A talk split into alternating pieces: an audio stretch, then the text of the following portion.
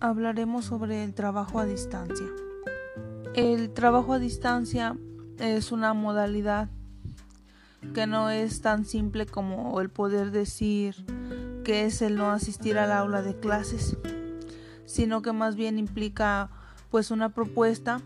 que responde a un modelo pedagógico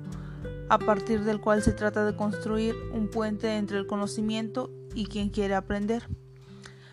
Y esta tarea o este trabajo supone pues un cambio de roles en los actores que están involucrados durante este proceso. Las características del plan a distancia van variando de acuerdo al nivel educativo, pues como lo es preescolar, primaria, secundaria, nivel medio superior y nivel superior. Y esto también va relacionado según a las causas o necesidades que se llevaron para desarrollar de esta manera el trabajo. Algunas características generales de la educación a distancia, pues primeramente es que existe un distanciamiento físico entre el tutor, maestro y el alumno. se manejan diferentes horarios, además de que se emplean los medios electrónicos. Asimismo, se fomenta el autoaprendizaje y la autorregulación y este proceso de enseñanza-aprendizaje pues es igualmente planificado por los docentes, en el donde también se puede implementar lo que es la retroalimentación y la evaluación. Especificando en lo que son las ventajas y desventajas de la educación o trabajo a distancia, pues entre las ventajas entra de que ya se puede acceder a la educación o adquirir aprendizaje desde el lugar donde estamos residiendo, que en este caso sería pues nuestra casa. Además de que mejora el desarrollo académico y profesional de la población y permite concluir los estudios. Se maneja también lo que es pues una atención personalizada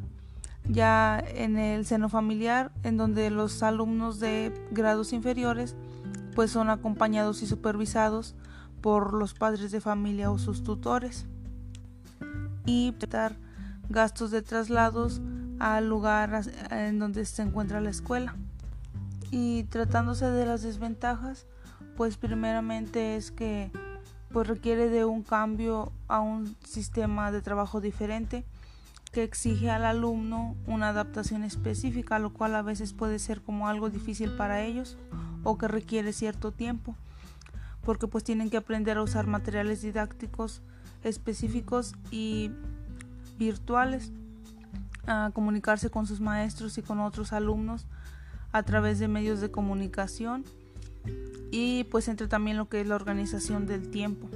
y el espacio en el que van a estar trabajando. Además de que se elimina un poco lo que es la interacción social a comparación en la que se realiza en clases presenciales. En este caso la comunicación se reduce a un solo canal y resulta menos profunda, puesto que todos están conectados en una misma línea y es un poco imposible estarse comunicando, dialogando entre los mismos alumnos. Y otro que pues es de gran importancia, pues el de que no todos tienen las mismas oportunidades o recursos para poder trabajar en este modelo de trabajo o en ocasiones pues se tienen algunas dificultades para poder involucrarse en él.